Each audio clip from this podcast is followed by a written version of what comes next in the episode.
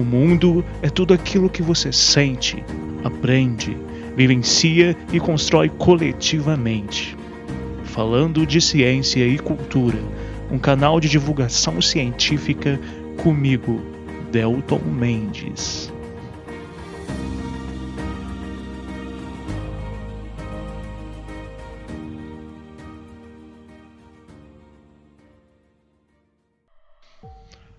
Bom dia, boa tarde, boa noite. Estamos aqui para mais um episódio do canal e hoje eu vou contar com a presença da Renata Santos, que assim como eu também é da biologia e a gente vai debater aí, é, tem como temática principal hoje meio ambiente e a atuação humana no planeta.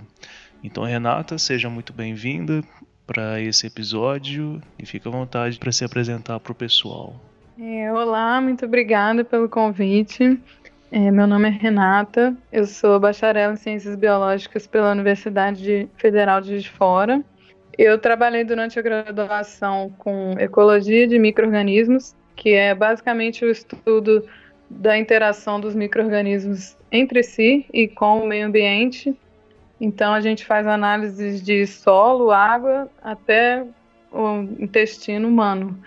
Né? Então, assim, é uma área bem ampla é, mas hoje a gente está aqui para falar do meio ambiente, né? Que é a minha motivação maior a ter entrado nesse curso, porque devido à paixão pelo meio ambiente e todas as formas de vida, né? E é isso.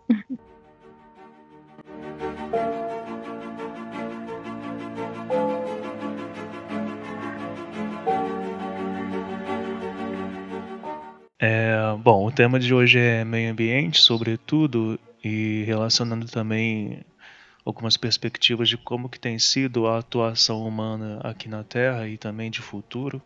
Então é importante que desde cedo a gente deixe claro o que nós queremos dizer quando falamos em meio ambiente, né? Um termo muito popularizado, sobretudo aí após a Eco 92, os movimentos ambientais tidos é, nas décadas de 70, 80, que nos anos 90 culminaram com importantes tratados aí mundiais. Então, é, a imprensa, as mídias em geral, até mesmo em escola, é, acabaram perpetuando de uma forma às vezes equivocada o que nós na ciência determinamos como meio ambiente. É comum as pessoas associarem é, meio ambiente a exclusivamente aspectos naturais, como uma unidade de conservação, uma floresta, animais silvestres. Mas, na verdade, quando falamos em meio ambiente, são todas as relações que temos como seres vivos com o ambiente no qual nós estamos, o espaço geográfico, o espaço natural, o ambiente construído, e, e, também as relações sociais que temos uns com os outros, seja em casa, seja na comunidade, seja no planeta inteiro. Então notem que quando falamos de meio ambiente estamos falando de uma gama, uma multiplicidade muito grande de fatores que precisam ser considerados, inclusive como quando tratamos de sustentabilidade, ao associar a, a importância da múltipla coordenação, da múltipla percepção de fatores econômicos, ambientais e sociais.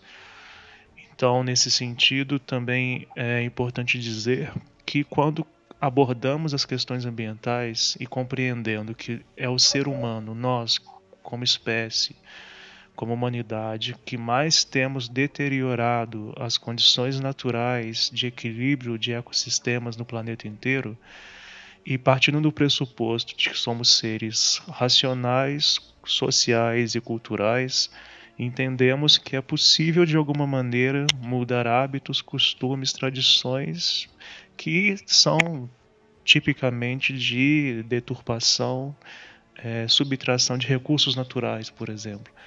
Então, esse episódio de hoje vai muito nesse sentido da gente refletir sobre algumas coisas que a humanidade tem feito e pensar se é possível fazer algo em virtude, em prol da mudança do, dos impactos humanos na Terra, ou talvez se não é mais possível fazer isso. É, justamente. E eu acho que, assim, para é fundamental a gente entender mesmo o conceito de meio ambiente até para poder ter ações de preservação, né? E hoje, né, hoje o caminho mais fácil para a gente entender uh, o meio ambiente, ou assim como muitas outras coisas, não é somente a ciência, né, mas a ciência ela contribui muito para isso, para a gente ter o conhecimento sobre as coisas. E o que a gente vê, infelizmente, às vezes é desvalorização.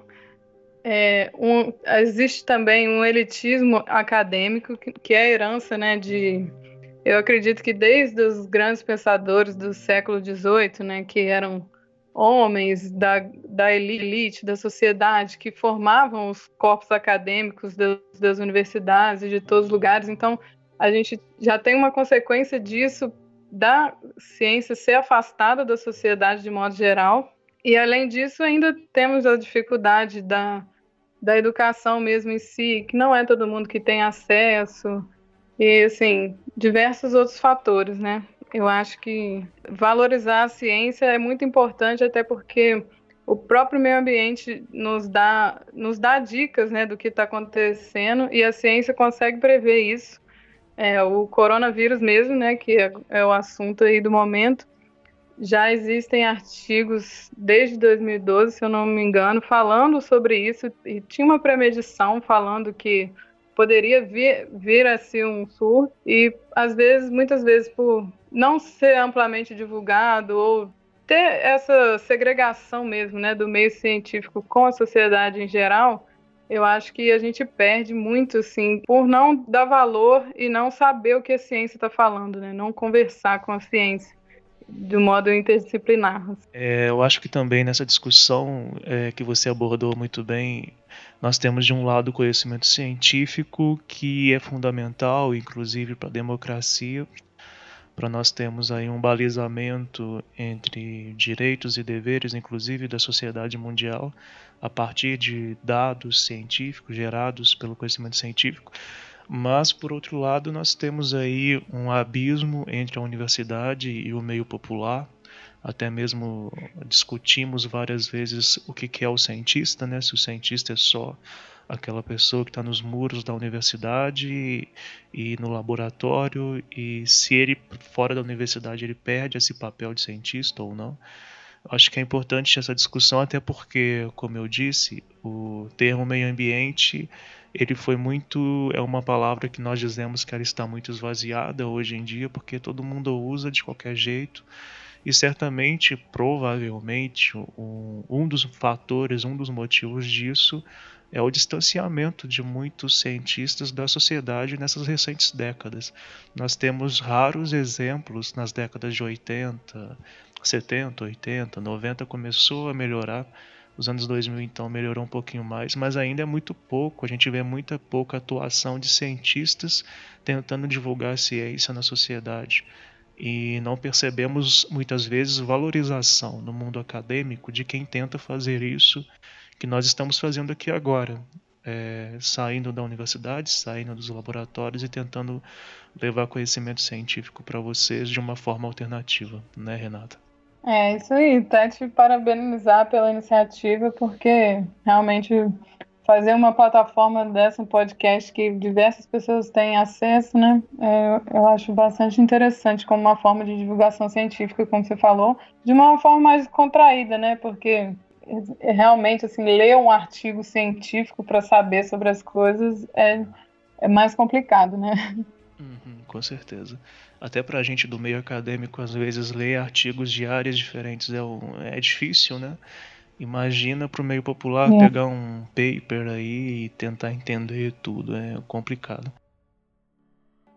Francisco Alves Mendes, o Chico Mendes, foi morto no interior do Acre em 22 de dezembro de 1988, em Chapuri, cidade onde nasceu e viveu todos os 44 anos de sua vida Chico se destacou a partir da década de 70, quando o governo militar incentivou a ocupação da Amazônia. A morte veio com um tiro de espingarda no peito, dentro de sua casa. Os assassinos, os fazendeiros Darli e Darcy Alves, cumpriram a pena e estão em liberdade. Interessante a gente partir para alguns dados e aí lançar algumas reflexões. E aí a Renata me ajuda a fazer essas reflexões.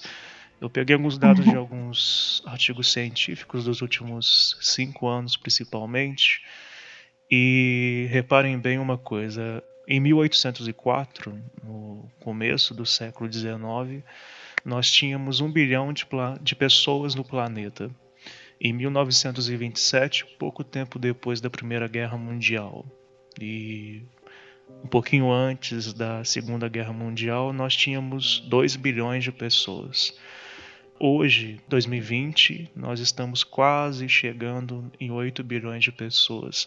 Segundo estimativas da ONU e de dados de banco, com um banco de dados aí científicos, é possível que até 2050 nós cheguemos a algo em torno de 11 ou 12 bilhões de pessoas.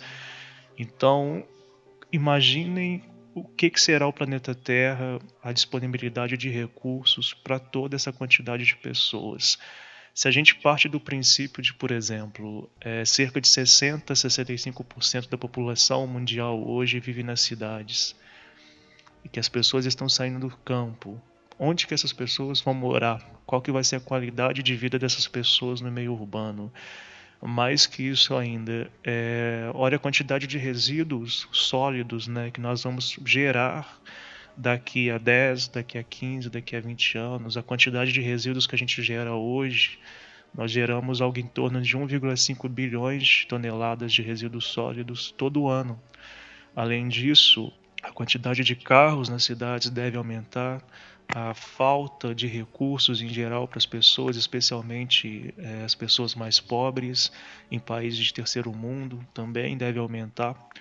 Devemos ter aí uma redução da área florestal ainda maior, lembrando que nós estamos tendo reduções significativas ainda hoje de áreas florestais no mundo todo, inclusive a nossa Amazônia, inclusive algumas regiões aqui pouquinho antes da Amazônia, o Pantanal, por exemplo. Então, esses dados nos mostram uma realidade perturbadora. E o que vem à, à nossa mente é: tem toda essa discussão de sustentabilidade, todo mundo hoje fala de sustentabilidade, mas será que realmente nós estamos caminhando para um futuro equilibrado, sustentável no planeta Terra? É, pois é, e eu acho que aqui no Brasil, né, nós como brasileiros, acho que a maior preocupação tem que ser a Amazônia, né, que é a floresta onde abriga, a, acho que é a maior biodiversidade do mundo, né? se não for maior, uma das maiores. E o Fundo Amazônia, por exemplo, que era uma forma de captação de recursos para monitoramento, conservação, né, combate ao desmatamento, hoje a gente está vendo ele sendo completamente destruído. Né? Alguns países já pararam de, de mandar recursos para o Brasil. Na última reunião né, sobre o acordo de emissão de, de gás, né, a COP25, o Brasil saiu sem recurso nenhum, enquanto outros países ganharam diversos incentivos financeiros, inclusive com modelos de preservação baseado no Fundo Amazônia, né, que foi criado aqui no Brasil. Exatamente. Então a gente vê, é, é muito preocupante justamente por causa disso, porque a gente como como cidadãos, eu acredito, né, que a gente não tem tanto papel nisso. É, a gente é até vegetariano, eu e você, né? Mas eu acho que isso, assim, é uma. Não sei, achar que essas escolhas pessoais, individuais, são revolucionárias, que isso pode é, mudar o rumo, por exemplo, do aquecimento global, eu acho que, assim, é uma ilusão. Porque o nosso próprio governo não está preocupado com a preservação da Amazônia.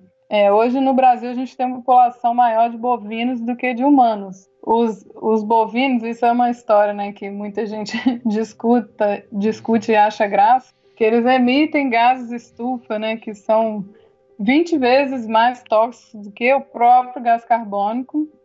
E assim, eles são justamente colocados em locais que são desmatados na Amazônia. Não vejo assim muita gente falar sobre isso. Eu acho que é uma discussão totalmente pertinente, porque a, o desmatamento na Amazônia subiu muito esse ano. Quem acompanha o noticiário sabe. É, e as pessoas simplesmente vão lá, desmata uma parte da floresta, coloca um boi lá, que se eu não me engano é tipo assim, um boi por hectare, não é? E vai perante ao governo e fala que está que tem um terreno produtivo, porque está criando gado. e ela ganha simplesmente direitos sobre a terra. Né? Aí a pessoa hum. colocou ali um boi que está emitindo gases estufas no lugar que cortou a árvore, que é a, as árvores, né, a gente sabe que tem o sequestro de carbono e tal, é bem preocupante. E além disso, né, a pecuária em si, de modo geral, é o maior problema do mundo em questão ambiental. Eu posso estar tá sendo exagerada, mas assim, além né, disso, dessa questão do desmatamento e tudo, eles jogam muitos locais, né, que tem fazenda de gado, eles jogam os rejeitos no oceano. E tem até um estudo interessante que saiu na Nature em 2018, falando que surfistas têm é, assim, três vezes mais superbactérias no intestino, que é até relacionado com a área que eu trabalho, né? Fizeram análise da, da microbiota do intestino de surfistas e descobriram isso. A hipótese é que eles engolem água do mar, né? E muitas vezes essa água está contaminada com rejeitos tanto da pecuária como do, do agronegócio de modo geral, né? Que tem os agrotóxicos, diversas outras coisas. Ou seja, as superbactérias, né? Que, assim, basicamente são micro-organismos resistentes, multiresistentes, resistentes a antibióticos principalmente, ou seja, se tivesse um surto, uma infecção aí generalizada por esses micro-organismos nas pessoas, olha aí um, problem, um problemão que a gente teria no mundo, tipo o corona, tá vendo? E assim, a gente já sabe, não tem medidas provisórias quanto a isso. Né? E é bem preocupante. É verdade. É, você falando isso me, me remeteu a duas coisas agora. Eu até acessei aqui um artigo é, científico que diz em 2016 que 45 a 50% das terras aráveis do planeta estão ocupadas pela pecuária. Então, olha só, é, significa dizer que de 100%, de 100% de tudo, de todos os lugares onde nós podemos plantar e podemos produzir alimento é, para alimentar as pessoas, inclusive em países pobres, desses 100%, 45 a 50% está ocupado por bois, está né? Tá ocupado pela pecuária. Uhum. E sabemos que a produção de gado é uma produção que acaba agredindo muito o solo. E um solo muito agredido, ele vai ter dificuldades aí de conseguir é, se equilibrar em curto e médio prazo. Inclusive, Renata, você falando disso também me lembrou ao fato de que tem muita gente aí da ala conservadora do Brasil que defende que eh, podemos produzir bois na Amazônia sem problema algum, porque a floresta se regenera com muita facilidade. E os dados, inclusive, de universidades brasileiras são contrários ao que tudo indica. Se nós continuarmos devastando a Amazônia, naturalmente ela não vai conseguir se recompor nem a longo prazo. E sabemos aí, vimos no começo, no final do ano passado, a questão, uma discussão muito forte sobre os rios voadores, as queimadas na Amazônia. Tivemos aí vários problemas ambientais né, nesses últimos meses, nesse último ano. Culminando aí, estamos agora com essa crise do coronavírus. São vários, várias notícias que nós estamos recebendo o tempo todo, muito preocupantes. E de certa forma, todas estão relacionadas com hábitos é, formas de atuação humana negativas com relação ao, aos ecossistemas e ao complexo natural que nós temos na Terra. É, pois é. É muito difícil não relacionar isso, na verdade, com o modelo econômico, né? A questão máxima disso, eu acho que é o capitalismo, porque, é, como você falou, o governo acha que pode. Eles dão declarações falando que a Amazônia vai se regenerar e que o espaço que foi desmatado é irrisório, né, frente a tudo que já que, ao tamanho, a imensidão da floresta, e sim, várias declarações absurdas, né? Mas assim, o que que acontece? Há indícios de que esse esse governo, principalmente, foi a campanha foi totalmente financiada por pecuaristas, né? E não é só, só esse governo, não, os anteriores também. Os pecuaristas, né, principalmente aqui no Brasil, A gente tem uma bancada ruralista dentro do Congresso. Eles não estão preocupados, né? A visão deles é ter o lucro. E frente ao lucro, nada mais importa. Nos últimos 10 anos, uma nova espécie é descoberta em média a cada três dias. Mas a Amazônia está mudando depressa, ameaçando os animais e as plantas que se desenvolveram aqui durante milhões de anos. Precisamos conhecer melhor esse local notável antes que seja tarde demais. Hoje, por exemplo, que nós vemos no, com a questão do coronavírus, ainda carece de estudos, carece de mais pesquisas sobre como que o vírus surgiu, mas tudo indica, e, e a ciência já prevê, já sabe, desde a década de 60, que a China é uma bomba relógio, né? Sobretudo por questões ambientais envolvendo não só animais silvestres, alguns em extinção, risco de extinção, caçados, mas lembrar sempre que por questões econômicas, em que a, grande, a segunda grande economia mundial, que é a China, tem uma desigualdade social absurda, um abismo social que faz muitas pessoas passarem fome, literalmente, terem péssimas condições de vida e aí buscarem de, de formas escúrias sobreviver da melhor forma como podem, inclusive se satisfazendo, satisfazendo suas necessidades fundamentais, que são ecológicas também, a partir do consumo de carne, por exemplo, de mamíferos que nós aqui no Brasil jamais pensaríamos em comer.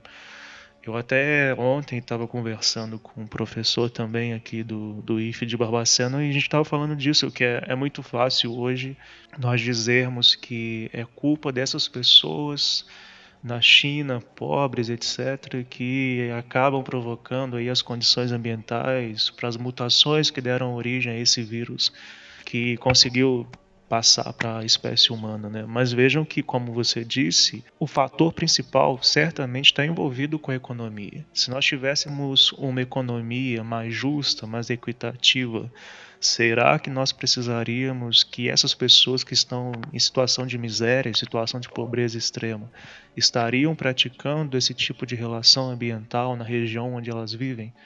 É a mesma discussão que nós temos de unidades de conservação, por exemplo, nós, quando nós queremos conservar ou preservar algumas espécies, um ecossistema, um mini ecossistema, e desconsideramos os povos tradicionais, as populações que viviam ali no entorno, que vivem ainda e que muitas vezes têm relações muito mais sustentáveis com a natureza do que nós que estamos lá, indo lá visitar, fazer pesquisa, acreditando que vamos salvar aquela realidade. Muitas vezes essas pessoas são ignoradas. A gente tem unidades de conservação às vezes no mundo inteiro aí com até relativamente ricas, conseguindo realmente conservar e preservar a natureza, mas na fronteira, nas cercas, entre os muros, logo após o fim da unidade de conservação, pessoas morrendo de fome. Então notem que esse hiato, esse abismo entre a economia e a conservação e a preservação, certamente tem muito a ver com essa pandemia que nós estamos passando atualmente do coronavírus. É, assim, a questão eu acho que é porque é muito fácil, né, culpar a população, né, sobre as coisas e falar que as pessoas têm que mudar os hábitos, mas é o que você falou, entendeu? Às vezes as pessoas não têm escolha, né? Elas não têm autonomia de escolher o que, que vai comer, o que, que vai vestir, o que, que vai fazer, né? Justamente pela questão da desigualdade social. Essa discussão da unidade de conservação eu acho maravilhosa, assim, né? Dentro da universidade existe, existe essa discussão sempre, porque tem a galera que é super a favor dos povos tradicionais, né? Com toda razão, lógico. E tem a galera que acha que eles estão também, né? Causando impacto e tal. Claro, assim, qualquer, qualquer lugar que a gente vá, qualquer coisa que a gente faça, a gente está fazendo um impacto. A questão é vamos diminuir esse impacto, né? Vamos. É, é, bacana a gente tentar diminuir o impacto, só que a gente tem que entender que os grandes poluidores né, do planeta são as indústrias, são as empresas, não é o ser humano. Entendeu? Tem um, um, um dado bacana da Agência Nacional da, das Águas, né, que eles datam que 70% da água né, que é utilizada aqui no Brasil é para o agronegócio. Para irrigação de, de fazenda, de monocultura, né? E para para a própria produção de carne também, entendeu? E os 70%, eles que usam a água e eles mesmos contaminam com né, os agrotóxicos. E assim, tem diversos artigos analisando água e esses, esses agrotóxicos estão presentes assim, nas águas no, por todo o Brasil, independente da região, de que até onde que não tem fazenda de gado, tem o agrotóxico está presente na água. Entendeu? Então aí a gente vai culpar a população que está por estar tá poluindo, né? Eu acho que assim, tem que é bom pensar criticamente sobre isso, né? Inclusive, Renata, uma coisa importante relacionando já a Agenda 2030, que é o principal documento que nós temos aí hoje global, né, que está tentando aí mitigar, mitigar não, né, incentivar, propor mudanças de comportamento para pelo menos os países que são signatários da ONU. Uma coisa interessante que entra muito nisso que a gente está discutindo são os 17 Objetivos do Desenvolvimento Sustentável. E olha só que interessante, os cinco primeiros, nenhum dos cinco primeiros vai tratar, por exemplo, de recurso natural, vai tratar, por exemplo, só de floresta, de animais em extinção. O primeiro deles é erradicação da pobreza. Então veja bem, se nós temos como 17 dos 17 objetivos para chegarmos numa sociedade sustentável, o primeiro deles propor a erradicação da pobreza significa que realmente um dos, o, o problema mundial no que se refere às questões ambientais é econômico. E aí, já pegando, Renata, o segundo, fome zero e agricultura sustentável. E a Irene vai descrever acabar com a fome, é, alcançar a segurança alimentar, melhoria da nutrição e promoção da agricultura Pera, agricultura sustentável eu traduzi errado. O terceiro é saúde e bem-estar, o quarto é educação de qualidade e o quinto igualdade de gênero.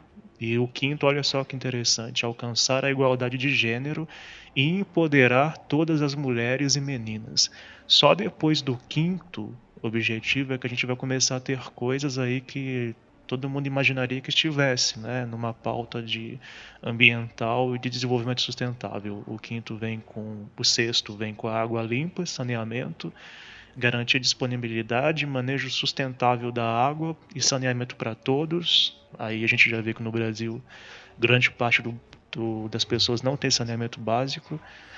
Enfim, eu não vou ler todos aqui os objetivos, mas eu acho que valia a pena destacar dentro do que você falou porque me lembrou muito esses 17 objetivos, porque os cinco principais objetivos para o mundo inteiro buscar resolver, para nós chegarmos à sustentabilidade, todos eles envolvem pessoas, pobreza, é, o empoderamento de mulheres, questão de saúde, saneamento básico e agricultura sustentável. Então, nada disso que a gente está falando não é uma questão, por exemplo, de comunista, né? Muita gente vai dizer, ah, vocês estão sendo comunistas porque vocês estão falando de agricultura, está falando que a pecuária denigre a Amazônia. Mas notem que é um documento oficial da ONU que relaciona todos os países praticamente do planeta Terra e objetivos que eles devem cumprir. Acho que isso é muito importante, né, para a gente refletir. Pois é, então. Eu acho que isso tudo baseia no modelo econômico que a gente vive. Deixar uma dica aí para os ouvintes, né? Procurar ouvir a palavra do ecossocialismo. eu sou a testemunha do ecossocialismo, que eu acho que, assim, como de, é, as pessoas falam, né, é o ecossocialismo ou a barbárie que a gente vai enfrentar aí. Como você falou, as previsões para o tamanho da população mundial é, daqui a alguns anos e assim a gente sabe que não vai, não tem como, assim, não vai aguentar. E muitas vezes, né, a gente tem que parar para pensar sobre o, o que, que a gente está fazendo para poder contribuir com isso, lógico. Então, assim, vamos defender a reforma agrária, principalmente porque, né, isso é uma coisa que tem que ser feita no Brasil, porque, igual você falou, né, que a soberania alimentar é, é, importante também, porque a gente tem que poder escolher o que, que a gente vai fazer, o que, que a gente vai comer, o que, que a gente está consumindo. A gente tem que parar de ser escravo da indústria Eu acho que é isso que está que é o, os problemas ambientais realmente, né? Como que a gente já viu, já conversou, está relacionado a isso, né? E, e a questão econômica, é basicamente econômica. A vida tem que ser prioridade. Se a vida não for prioridade, não vai dar certo. É, pegando esse gancho, então, também é importante sempre dizer que o Brasil deixou de seguir importantes diretrizes de pactos ambientais e de sustentabilidade mundiais, inclusive da Agenda 2030. Então vejam que é claro que a gente tem várias críticas, pode-se fazer várias críticas à ONU, mas em termos de busca né, de, uma, de uma globalização de uma economia que seja mais sustentável, se é que é possível, né? É, tem gente que defende o capitalismo adaptado para a sustentabilidade, mas não sabemos se isso um dia vai existir me parece muito mais que se existisse modelo econômico é impossível existir sustentabilidade, mas assim, tem gente que vai defender o contrário. Mas é importante destacar isso, de que o nosso país deixou de seguir, deixou de ser signatário de importantes acordos mundiais que vão figurar aí essa tentativa mundial de reverter alguns modelos que prejudicam literalmente o desenvolvimento sustentável e aí, Renato, só para aproveitar a sua presença é, ilustre aqui hoje, gostaria só de encerrar para a gente refletindo sobre algumas questões sobre cidades, porque, como eu disse, a maior parte da população mundial, principalmente nos próximos 10 anos, 70 a 75% dela vai estar dentro de cidades. O que, que você acha dessa situação? Porque, veja bem, é, nós estamos defendendo um modelo, uma agricultura mais sustentável, uma agricultura que seja mais social, que consiga atender às demandas de alimento, por exemplo, das pessoas no mundo inteiro, principalmente, na minha opinião, de países de terceiro mundo que passam fome miséria, literalmente. Tendo mais pessoas nas cidades, automaticamente a gente vê também um desestímulo muito grande para pessoas continuarem no campo. Você acha, o que você acha disso tudo? Você acha que é questão de política pública é, e precisa haver incentivos governamentais para que mais pessoas se interessem pela agricultura, uma agricultura mais justa, uma agricultura mais como a agricultura familiar? Ou você é, acha que não tem como, que infelizmente a gente vai ter aí cada vez mais pessoas não se interessando em, pela agricultura, pela vida no campo? É, então é, é bem complicado, né? Porque a questão é, é, essa mesmo, né? O capitalismo. As pessoas estão, né? O êxodo rural é a partir disso, né? As pessoas saem do campo para vir para a cidade buscando uma vida melhor, porque, né? Enquanto não tiver a valorização dos costumes tradicionais, né? E com certeza isso é questão de política pública. Só que dentro da sociedade capitalista, né, isso jamais vai acontecer, porque o capitalismo ele tem que alimentar ele mesmo, né?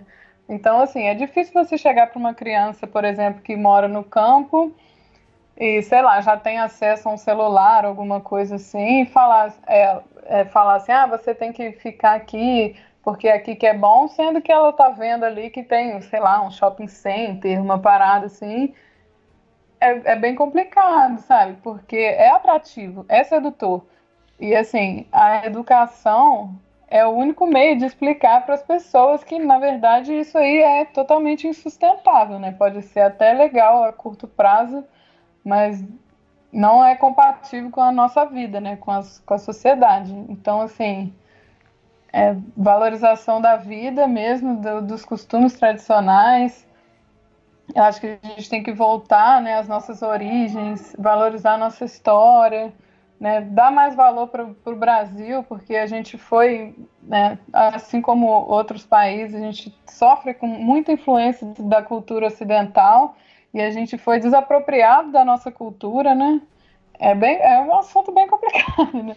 É difícil responder, né? Mas é, na verdade, desculpa por te jogar nesse, nesse buraco filosófico. Na verdade, a gente nem tinha combinado, né, de falar sobre isso. Mas acaba Não, pra... que a gente está discutindo naturalmente e principalmente lendo aqui os 17 objetivos no desenvolvimento sustentável, novamente, é impossível deixar de pensar nisso, porque é um abismo realmente. A gente precisa alimentar pessoas, precisa ter água com qualidade. E essas pessoas estão indo para cidades, cidades que não têm saneamento básico direito, cidades com péssimas condições de paz, justiça. Eh, nós temos instituições ineficazes na promoção de direitos básicos para as pessoas. Então a gente fica nessa discussão, principalmente na ecologia urbana, se realmente a gente um dia vai conseguir ter cidades mais sustentáveis de fato. A gente tem exemplos aí no mundo inteiro, mas infelizmente a maior parte desses exemplos de cidades mais sustentáveis estão em países de primeiro mundo que nunca foram países de terceiro mundo. Ou seja, é. se, se pararmos para pensar que no Brasil, será que um dia o Brasil, com tanta desigualdade social, realmente poderá ser considerado aí um país sustentável? Bom, não sei. Quem sabe, né? Bom, Renato, então eu agradeço a sua presença. Desde já convido a participar outras vezes. Sempre que você quiser estar aqui é, para falar da sua pesquisa, seu trabalho científico, a sua área de formação, fique à vontade. E se quiser falar umas palavras finais aí para o pessoal. É, obrigada mais uma vez pelo convite, né? Parabéns mais uma vez também pelo trabalho. Acho importante a divulgação científica. A gente falou bastante aqui sobre várias coisas, né? Mas é importante, né, que todo mundo busque saber mais, né? Porque o que a gente falou aqui é, é bem assim superficial, eu acho, né? São são discussões assim para mais de não diria nem horas, né? Diria dias, meses, mas é importante, né, ter, fazer essas reflexões porque a gente precisa salvar nosso planeta, né? Porque só tem esse. é, com certeza. Bom, então eu encerro aqui esse episódio. É, convido vocês para acompanhar o, o, próximo. Na verdade, agora nessa, nessa crise do coronavírus, a gente estou tentando lançar um episódio a cada três dias a partir de, dessa semana. Então fica aberto o convite para vocês escutarem e terem acesso mais fácil ao conhecimento científico. Muito obrigado, Renata, e até o próximo. Obrigada. Valeu.